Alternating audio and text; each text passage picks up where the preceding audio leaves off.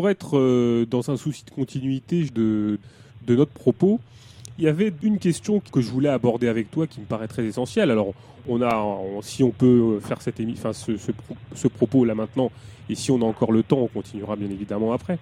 Mais euh, il y a quelque chose euh, qui, qui est très important dont on n'a pas parlé, c'est ton retour au Portugal en 74 et la manière dont tu as, on en avait un tout petit peu parlé, mais la manière dont tu as investi la révolution des œillets, la révolution portugaise, ou ce que tu pensais être quelque chose qui se mettait en place, c'est-à-dire comment tu t'étais inséré dans tout ce processus, et peut-être après, si on a le temps, euh, soit ce soir, soit la prochaine fois, nous parler véritablement du sujet sur lequel tu travailles actuellement, ou que peut-être que tu as terminé, qui sont tous les processus de prise en charge par les intéressés eux-mêmes de leur activité pratique politique et de l'activité de reprise en considération au, dans le sens noble de la chose, euh, qui est le, la, politique au sens noble du terme, et de la gestion des affaires euh, presque quotidiennes que les Portugais ont, ont mis en, en, place ou ont mis en branle à une certaine époque. Alors déjà, est-ce que tu peux nous, traiter,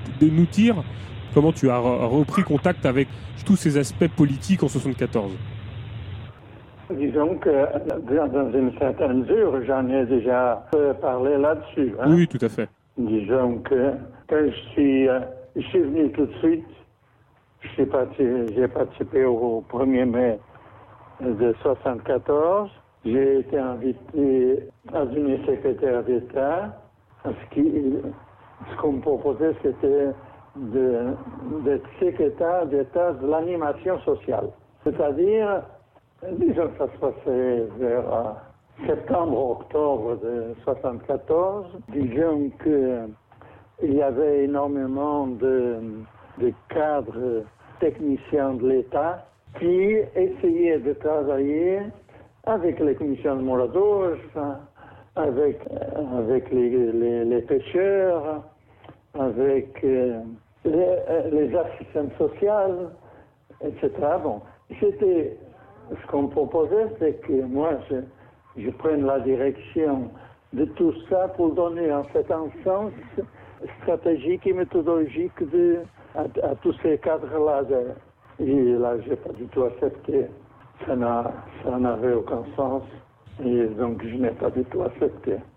Bon, et euh, euh, même au niveau professionnel, euh, ah oui, au niveau encore, j'ai été invité à devenir enseignant de sociologie à l'université d'économie de, Lisbonne. Donc j'ai accepté. J'ai été, je me suis proposé, disons en discutant, d'essayer de monter, euh, de créer au Portugal un système de formation professionnelle pour, euh, oui, pour les, les, travailleurs.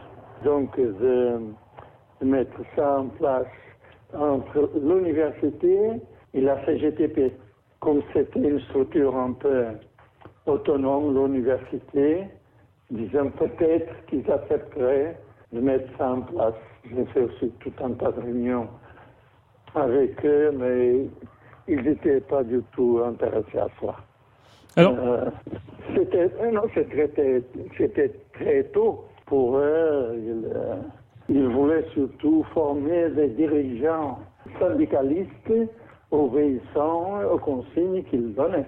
Oui, bien sûr. Donc, ce n'était pas du tout la proposition qu'il faisait. Donc, euh, je suis resté à l'université de Jean seulement, parce que ça n'avait pas de sens. Euh, vraiment posé que j'enseigne le marxisme pur et dur, et je refusais. Et bon, donc, euh, j'ai quitté là l'université.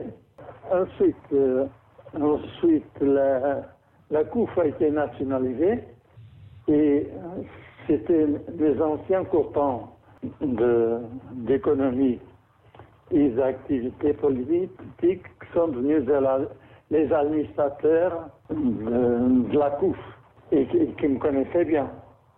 Et donc, ces, gens-là, ils m'ont appelé et en disant pour euh, il faut que la situation change. Nous voulons nous avons décidé de nationaliser, le gouvernement a décidé de nationaliser sous notre propre position. Nous sommes les administrateurs et maintenant nous avons des méthodes de gestion très scientifiques. Si on a appris et on avait des, des conseillers de la RDA, de l'Union soviétique, etc., qui nous ont appris comment on doit gérer une entreprise. Bon, je dis que moi, je n'étais pas du tout d'accord avec ça, que je pensais que c'était la merde Eh ben, qui, qui se faisait dans toutes les entreprises par rapport au travail, par rapport à l'économie, par rapport à, à, tout, et donc, euh, il ne pouvait pas compter sur moi. J'ai envie de te poser des questions très, très presque théoriques pour l'époque. Quelle était ta position par rapport à, même, euh, ne serait-ce qu'à l'étatisation, enfin à la nationalisation, ou est-ce qu'on pourrait appeler euh, le, le capitalisme d'État? Mais à l'intérieur des mouvements euh, d'extrême gauche, euh, euh, c'est vrai qu'il y avait une espèce de consensus sur le capitalisme d'État. Mais à la marge, aussi bien dans les courants libertaires ou des courants, des courants plus coopérativistes ou des courants ou des certains courants autogestionnaires, on était très très très critique euh, des nationalisations et, et, on se méfiait énormément du, du capitalisme d'État. Est-ce que vous, toi, quand tu quand étais dans ces, dans ces, dans ces structures-là, ou à cette époque-là, tu avais une position critique sur le capitalisme d'État? Alors j'imagine peut-être que oui, étant donné euh, ton, ton ta, ta, rencontre avec le milieu coopératif le, le milieu euh, critique du Parti communiste. Mais quelle était ta position à l'époque Ah non, ça, moi j'étais tout à fait contre les, nationalisations telles qu'elles étaient conçues. Comment, euh, je dirais que moi j'étais plutôt partisan quand je disais que j'ai discuté un peu des aspects de cogestion, c'est parce que je, me, je savais bien qu'il n'y avait aucune solution par, le national, par la nationalisation des entreprises. Et ce qu'il fallait, c'était essayer. Je savais aussi que les travailleurs, d'une façon générale, ils n'étaient pas euh, non plus euh, très préparés pour assurer la gestion d'entreprises, par exemple la Lisnave. La Lisnave était une entreprise très très technique, mais par exemple en travaillant avec la commission des travailleurs, de j'en ai travaillé avec eux. Il y avait les positions du Parti communiste et il y avait beaucoup d'autres travailleurs qui acceptaient discuter et d'organiser, d'essayer d'organiser les travailleurs à l'intérieur de la en faisant discuter des plans de travail, en fixant des objectifs, etc., en sachant bien que ça peut rester capitaliste. Pour moi, c'était important, c'est que les, les travailleurs fassent l'apprentissage de la prise en main du contrôle de l'entreprise. Moi, c'était mon grand objectif à l'époque. Et donc, je n'acceptais pas du tout la nationalisation. Pour moi, c'était, ça, ça faisait retarder tout le processus de la prise en charge du contrôle par les travailleurs. Mmh. Parce que c'était toujours des cadres toujours incompétents et incompétents et non compétents du, du PC qui prenaient la, la, gestion des entreprises. Et donc j'ai essayé de créer un certain mouvement, tu vois, au niveau, oui, du contrôle ouvrier. Mmh. Et d'essayer de, euh, de, faire évoluer le, les, les choses j'ai beaucoup travaillé avec des entreprises en autogestion, mais l'autogestion euh, rapidement était aussi reprise en main par, par les syndicats. Euh, apparaissaient les dirigeants syndicaux qui reprenaient en main les entreprises en autogestion. Et donc, euh, il y avait un semblant de, de, de contrôle ouvrier qui, n'était autre qu'ensemble. Bon. Alors, je ne sais pas si j'ai répondu à. Si, si, si, tout à fait, tout à fait, oui, oui. Oui. Alors, ce qui, ce qui veut dire que le, mes copains, administrateurs du groupe COUF, et qui étaient mes, co mes copains, qui me connaissaient bien, euh, quelques-uns avaient été avec moi en prison aussi, etc. Donc, ils, ils m'ont dit, bon, avec toi, on sait qu'on on peut pas compter, et on, sait même que tu es, dangereux parce que tu essaies de, de mettre, mettre en place des choses avec lesquelles nous ne sommes pas du tout d'accord. Donc, tu restes là où tu es, tu as ton salaire, tu, tu n'as aucun... On ne te demande rien à faire. Et donc j'ai été mis dans l'armoire pendant euh, un an ou deux, oui, pendant 75 et encore 76. Euh, pour moi, ça a été... Euh, peut-être un jour, créé un peu sur ça, ça c'est en train de me donner des idées. Parce que je crois que peut-être ça valait la peine créer, cette expérience. Parce que à un moment donné, je me suis dit, bon, mais si, je me laisse dans l'armoire tel qu'ils veulent, bientôt ils me mettront à la porte parce que je fais rien. Ils, ils monteront les, les, travailleurs contre moi. Et un autre parce que moi je suis quelqu'un qui aime l'action. Et si je ne fais rien, je perds mes capacités intellectuelles, politiques et professionnelles. Donc, il faut que je trouve des choses à faire au niveau de l'entreprise. Au niveau politique, j'ai expliqué déjà un peu comment je me suis inséré euh, du côté de, de PRP. Et surtout, c'est pour moi, ça a été le travail plus important, ça a été le travail comme président de l'association des locataires de, de Lisbonne. J'ai foncé à fond en appuyant euh, le mouvement, mouvement des, des soit à Lisbonne, soit, soit à Porto, et ensuite un, peu dans tout le pays. Encore une d'autres questions un peu pratiques, un peu, un peu théoriques euh, à te poser. Comment tu avais perçu la nomination de Valer Lagomes au niveau de la cinquième division? C'est-à-dire que tu as connu Valer Lagomes dans, dans certaines circonstances, et je voulais mhm. savoir comment tu avais vécu sa, nomination à la tête de la cinquième division. Oui, euh, encore ce matin, j'ai reçu un coup de téléphone de, de Valérie pour demander des nouvelles de moi, mhm. parce que j'ai été, euh, j'ai été en déjeuner de hommage pour ses 90 ans qu'il y a eu là le 25 mai. Valérie Gomes, c'était quelqu'un que je connaissais, qui, euh, que j'aimais bien, comme un homme très courageux, très irrévérent. Mais ça par rapport au temps du fascisme. Tu sais, que les choses, souvent, elles changent quand l'ennemi euh, change. Alors, par rapport à ses positions par rapport au régime fasciste, euh, il plaisait beaucoup, euh, on avait de très bonnes relations, etc.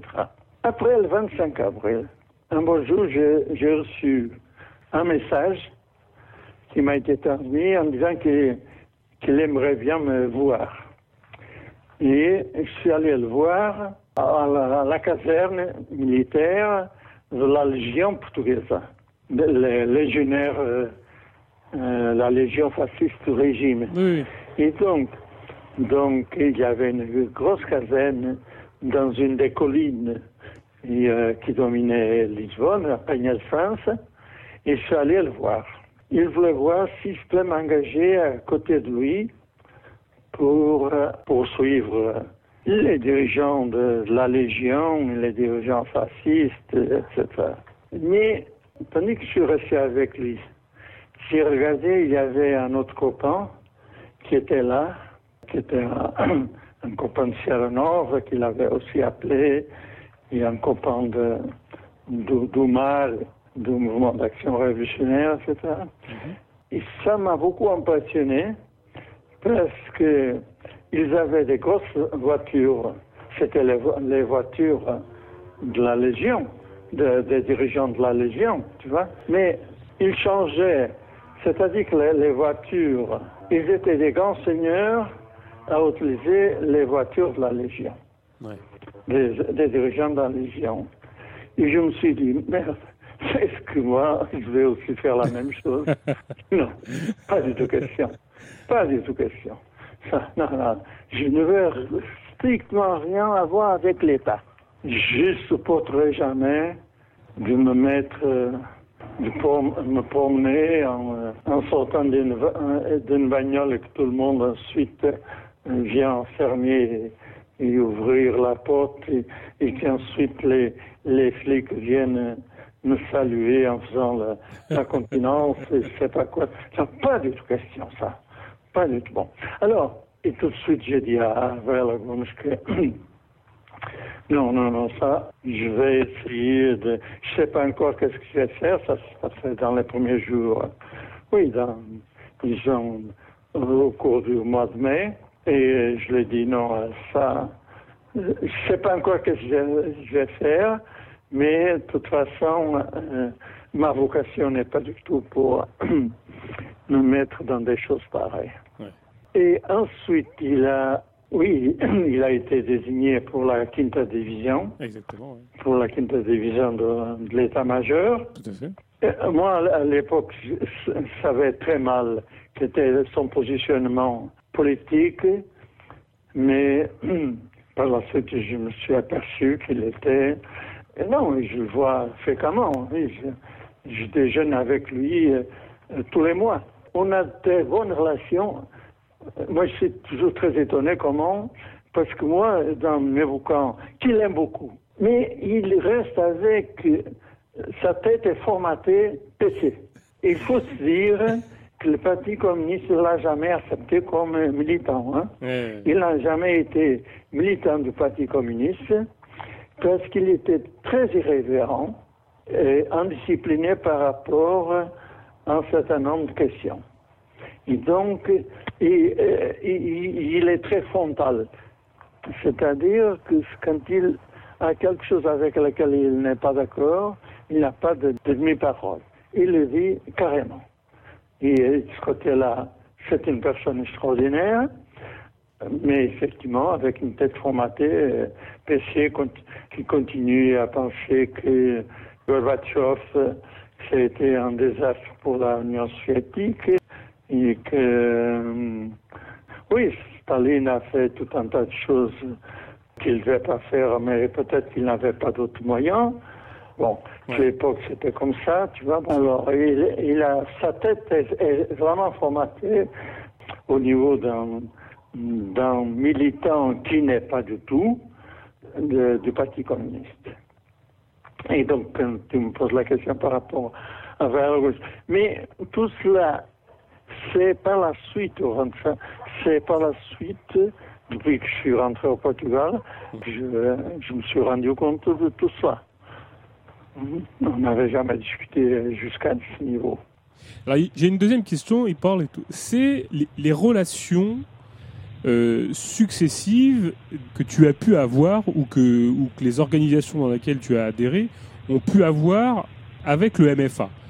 Est-ce que d'emblée, vous aviez des illusions ou est-ce que vous aviez des attentes particulières Et est-ce que celles-ci ont été, euh, je dirais, euh, euh, est-ce que tout ça s'est désenchanté ou est-ce que les, illusions étaient, bah, pour le coup, très modestes ou ou, par, ou bien, peut-être même justement, tout simplement, sans aucune illusion d'ailleurs. Hein.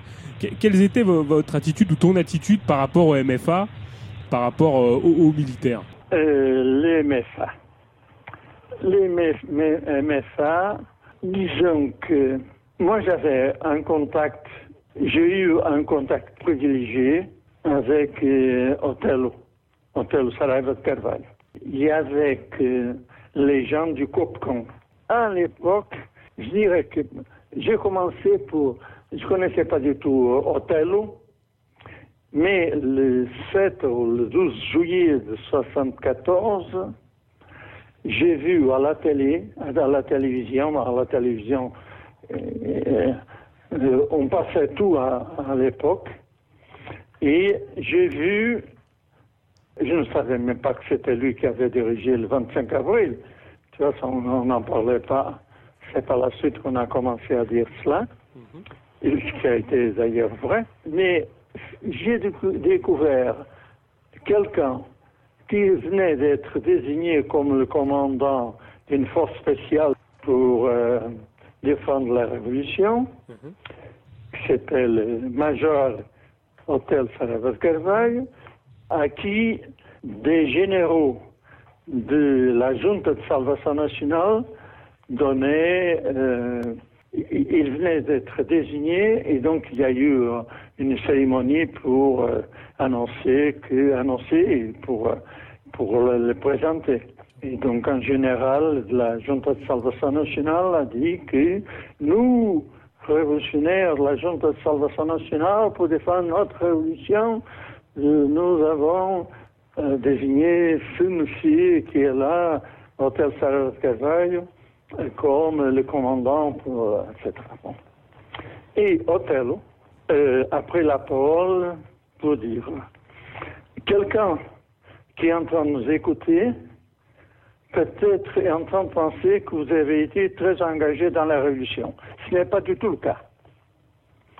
Vous n'avez pas été du tout, ni vous, ni la plupart des gens qui nous, euh, malheureusement, nous avons désigné, demandé à constituer la Junte de salvation nationale. La révolution a, été faite par nous, des jeunes officiers, tandis que votre génération de généraux a été toujours complice de l'ancien régime, n'a jamais eu le courage de prendre les armes euh, contre le régime. Et la défense de la révolution elle doit commencer pour parler la vérité. La vérité, celle-ci. Vous ne représentez pas la révolution, vous représentez ceux qui ont toujours été plutôt du côté du régime fasciste. C'est ma génération qui, c'est nous qui allons défendre notre révolution, pas la vôtre. Tu vois, ça, quand, quand il y a un mec qui a le courage de dire ça dans une cérémonie publique, moi, ça, je me suis dit tout de suite, ce mec-là, moi, je l'aime. Et euh, bon, ensuite, j'ai eu l'opportunité de, le contacter, euh, oui, le contacter personnellement. Et pour moi, les MFA, c'était plutôt le groupe d'Othello, le groupe Scopcom. C'était un groupe qui, à mon, à mon avis, faisait l'inversion de la position habituelle des militaires. C'est-à-dire que les militaires étaient toujours du, du pouvoir, hmm. du pouvoir établi. Et le pouvoir établi, c'était le pouvoir politique, économique, social, institutionnel. C'est-à-dire que quand les militaires et la police était demandé d'intervenir parce que, par exemple, il y avait une grève des travailleurs où il y avait quelque chose qui se passait, la police ou les militaires arrivaient et protégeaient tout de suite les patrons et arrêter les travailleurs. Et ensuite, on va voir. Avec le copron, la chose s'est inversée tout de suite C'est-à-dire qu'au départ, les travailleurs ont raison, les moratoires ont raison, mais maintenant, et donc, ça c'est la position qu'on va prendre. Et que, à partir de maintenant, on va essayer de questionner un peu plus la, la question. Est-ce qu'on doit arrêter le patron ou non? Est-ce que les travailleurs ont fait aussi des conneries? Oui ou non pas?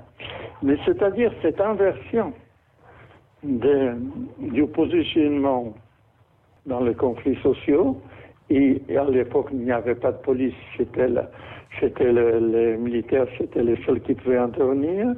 Pour moi, c'était quelque chose d'extraordinaire. C'était le renversement, c'était le concept de, force de l'ordre n'était plus valable. C'était une autre conception de, une nouvelle ordre à y établir, une ordre révolutionnaire. Pour moi, c'était quelque chose d'extraordinaire euh, à l'époque. Et donc, j'avais très bonne relation avec le COPCON. Ça ne veut pas dire qu'il n'y a pas eu aussi beaucoup de, de, problèmes. Mais, c'est pour te dire, pour moi, le c'était pas, c'était plutôt l'EPC ne parlait que du MFA et l'EPS aussi. Alors, même les forces de droite, de droite parlaient toujours du MFA et qu'il fallait appuyer, euh, il fallait l'appeler, etc.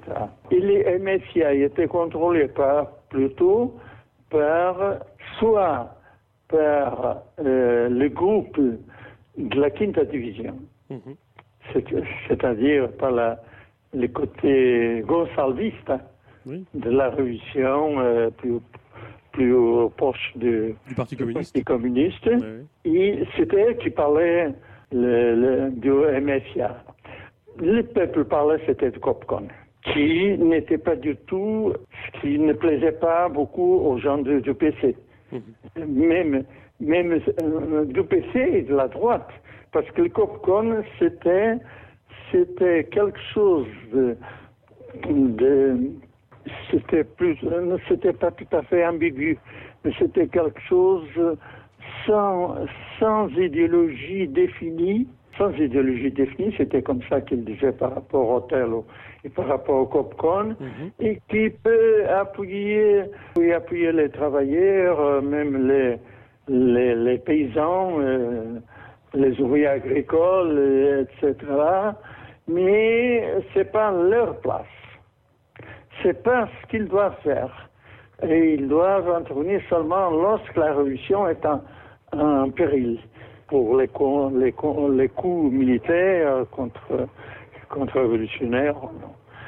Pas du tout au niveau de la situation sociale et laborale. Il y a donc, pour moi, c'est pas le MFA, c'est le COPCON. Plutôt proche du, du COPCON que, des positions, que, du MFA, bien sûr. Alors là, ensuite, et effectivement, euh, notamment mes copains de, de PRP, il y avait une grande pression qu'on faisait auprès de, de pour qu'il... Disons qu'Otello, il aimait beaucoup un certain nombre de propositions qu'on faisait, du contrôle routier, de, des commissions de base socialistes, des commissions de base des travailleurs, des commissions de mariage, des, des comités de, de, quartier, tout cela. Moi, dans mon bouquin, et moi je parle un peu de tout ça, hein, voir justement les positionnements des forces militaires plutôt dépendantes de Othello et celles dépendantes de Vasco Gonçalves. Mhm. Il s'intéressait surtout à donner du pouvoir aux syndicats et à l'administration publique et à l'administration territoriale, et contrôlée par le PC.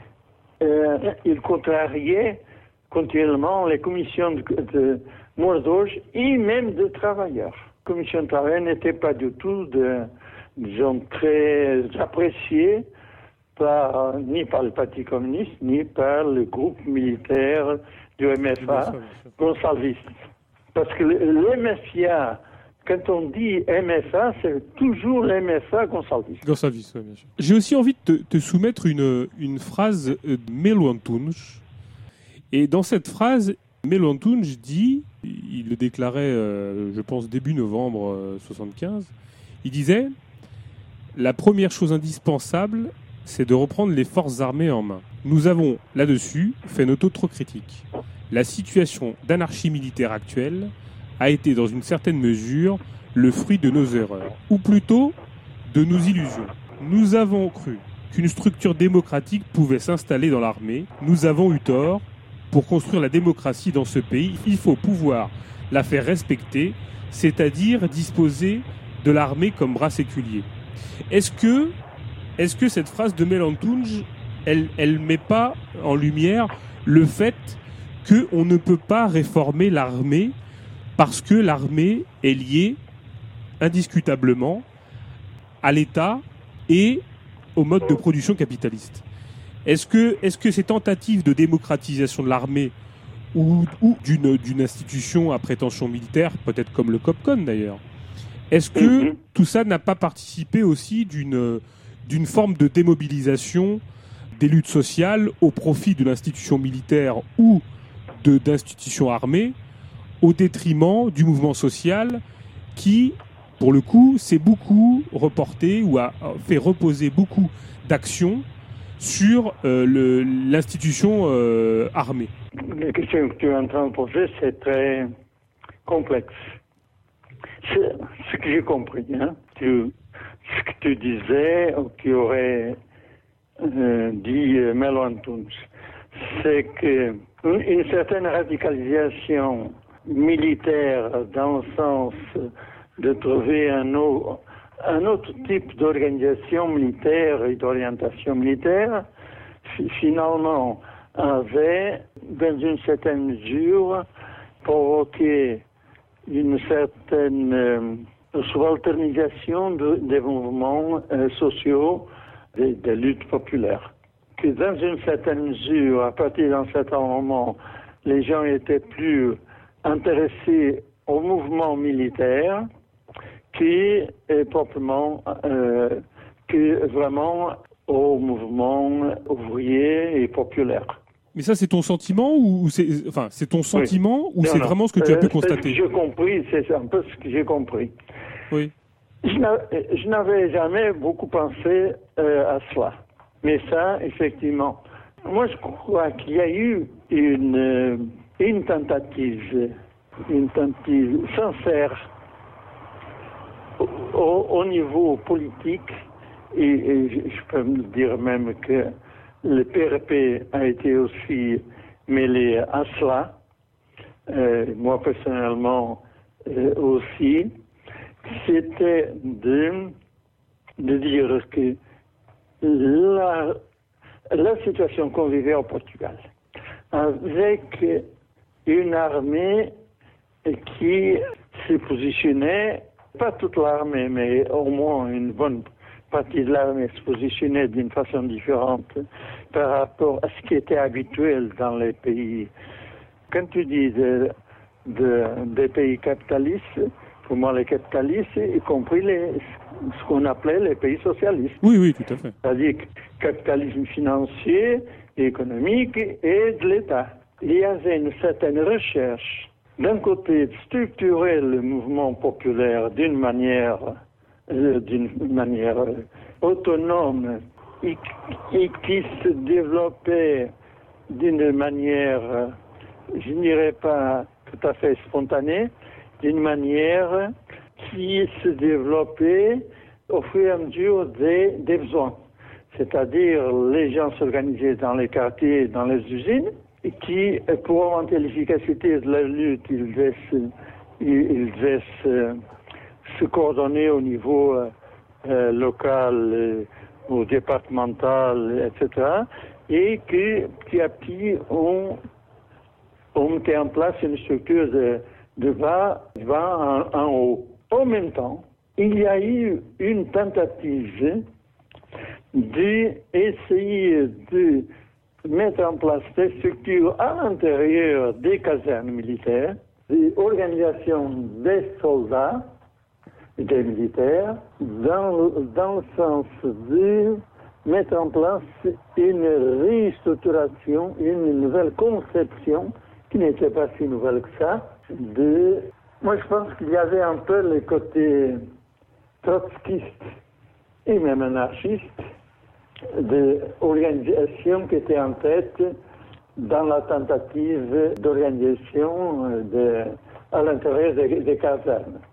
On a commencé pour mettre en place des associations de soldats qui revendiquaient meilleures conditions, meilleurs salaires à l'intérieur des casernes, mhm. qui ensuite ont, qui ont commencé à changer ce qui était technique, technique militaire. J'ai un certain nombre de connaissances, euh, etc. Et ce qui était proprement de la vie de gestion de la vie militaire. Et là, ils étaient tous dans la même, dans la, dans la même situation. Euh, les officiers, les, les, officiers supérieurs, les officiers euh, moyens, et les sergents et les soldats à Porto, dans le régiment de pillerie lourde de Serra do Pilar, par exemple. Ou RASP Oui, par, par exemple, RASP, Mhm. euh, les militaires sont, mis, sont déclarés en autogestion. Ça a duré 15 jours. Oui. Et, euh, et disons, toutes ces expériences-là n'ont jamais eu le temps de se développer, de, se consolider, ont été toujours des, tentatives en ponctuelles.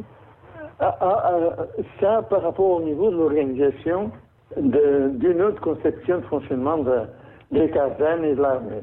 Ce qu'il y a eu, c'est aussi une autre organisation, mais celle-ci était plutôt clandestine, clandestine mais de masse. C'était les Sou- SOUV, Les SOUV, oui. Euh, soldats unis vaincront. Ouais. Mais là encore, euh, c'était, elle avait plutôt euh, un côté politique. D'un côté pour défendre la révolution, défendre aussi notre conception de l'armée, dans le sens où de ce que j'étais en train de dire, euh, j'étais en train de dire, qui n'a jamais été capable, pas eu le temps non plus, ni la capacité de mettre en place vraiment des structures. La seule euh, structure bas en haut, ça a été à Rasp, une de Pilar, et, euh, avec une autogestion qui a duré 15 jours. Bon, il y a eu un certain nombre d'officiers qui ont adhéré et les autres qui, euh, qui sont partis. Disons, il y a eu effectivement beaucoup d'expériences très intéressantes, sauf que ça a duré très peu de temps et que je suis en train de à cela pour la première fois. C'est-à-dire que le rôle, par exemple, les, les communistes ont joué euh, en Espagne, en Catalogne, par exemple, ça a duré quand même euh, plus d'un an Oui. et que finalement, euh, il a fallu prendre les armes euh, pour massacrer euh, ceux qui euh, essayaient de, de mettre en place une- un, un- autre mode d'organisation militaire et populaire au Portugal.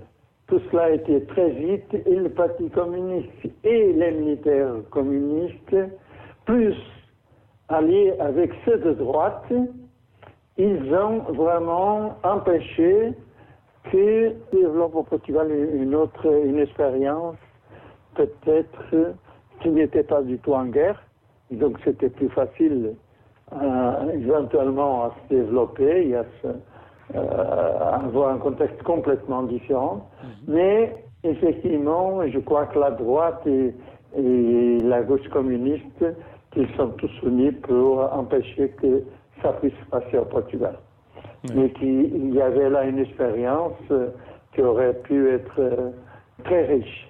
Mais alors, euh, c'est-à-dire que, si tu veux, euh, mon interrogation, elle portait aussi sur, euh, je, je dirais, une, une impossibilité structurelle, au- au-delà des tentatives généreuses. Hein. On parlait de, il y, a, il y a effectivement eu des tentatives, comme tu parlais, de, de- de- je sais pas, on peut parler du génie à Ponting. On peut parler de, on, on peut parler aussi des rallyes, euh, de, de- de toutes ces choses-là. Bon, mais est-ce que, euh, ou par exemple des, ce qu'on a appelé les ADOU, les assemblées de délégués d'unité. Bon. Il y a eu toutes ces tentatives comme ça, je dirais, de démocratisation de l'institution. Mais est-ce que Mhm. c'est pas presque impossible structurellement, comme de, je dirais, de démocratiser un État ou l'État qui est une structure profondément marquée, structurée par le capitalisme? L'armée euh, est une structure profondément, enfin, c'est sa créature. L'armée est une créature du, du capitalisme. Et les tentatives qui ont avorté de démocratisation de l'institution militaire, euh, ou, ou, ou, ou, simplement ces, ces possibilités de subversion à l'intérieur de l'institution, ont été des échecs parce que, bon, bah déjà, ça n'a pas abouti, effectivement, c'était des, les durées étaient très courtes, mais parce que l'institution ne le permet tout simplement pas. Est-ce que, euh, enfin moi c'était ça ma question aussi, mais c'était surtout de dire que il y a presque comme quelque chose de structurellement impossible, tout simplement dû au, au fait que l'armée est la structure, est une structure liée profondément au capitalisme. Pour moi, l'armée est profondément liée, je ne sais pas si au capitalisme, c'est profondément, euh, profondément lié à l'État. c'est-à-dire euh, l'État capitaliste. Non, parce que quand on, on, parle de capitalisme, tu vois, euh, on pense que dans le socialisme, ça serait différent. Oui, c'est vrai, c'est vrai. Ça, entre nous, euh, ça c'est clair, mais c'est pour ça. Moi, je crois qu'effectivement, l'armée, c'est pour ça que je suis antimilitariste. Mhm. L'armée est une institution qui n'a pas de sens que pour défendre le pouvoir établi de l'État. Et qu'il peut y avoir des moments de l'histoire où ça, ça peut éventuellement, éventuellement se passer des choses différentes, mais jusqu'à maintenant, on n'a pas encore su produire quelque chose de différent. Mais je pense qu'il je crois qu'il ne faut pas produire quelque chose de différent. Il faut liquider les armées. Euh, parce que lorsqu'on essaie de faire quelque chose de différent, on n'arrive jamais à se démarquer et on refait, euh, on refait toujours, on a toujours les mêmes tics des armées, des polices, des polices politiques, tout cela. Dans toutes les expériences jusqu'à maintenant que je connaisse elles ont repris toujours les mêmes types d'orientation, les mêmes types les mêmes types d'arrogance et les mêmes discours euh, sécuritaires et pour améliorer la, la, vie des peuples. Moi, ça m'étonne toujours beaucoup comment, même par exemple avec les problèmes de l'austérité, je ne veux pas entrer dans cette discussion-là, mais les, les, partis communistes haut de gauche, ceux qui se disent gauche, qui sont plus à gauche que les autres, etc., aucun demande la, liquidation de, l'armée. Et je ne dis même pas de la liquidation au moins, une réduction substantielle des de dépenses et du nombre de gens euh, de l'armée. Aucun. Euh, la gauche on dirait que la gauche attend toujours que l'armée, bien sûr, soit une armée de gauche, tu vois. Et moi, je crois pas du tout ça.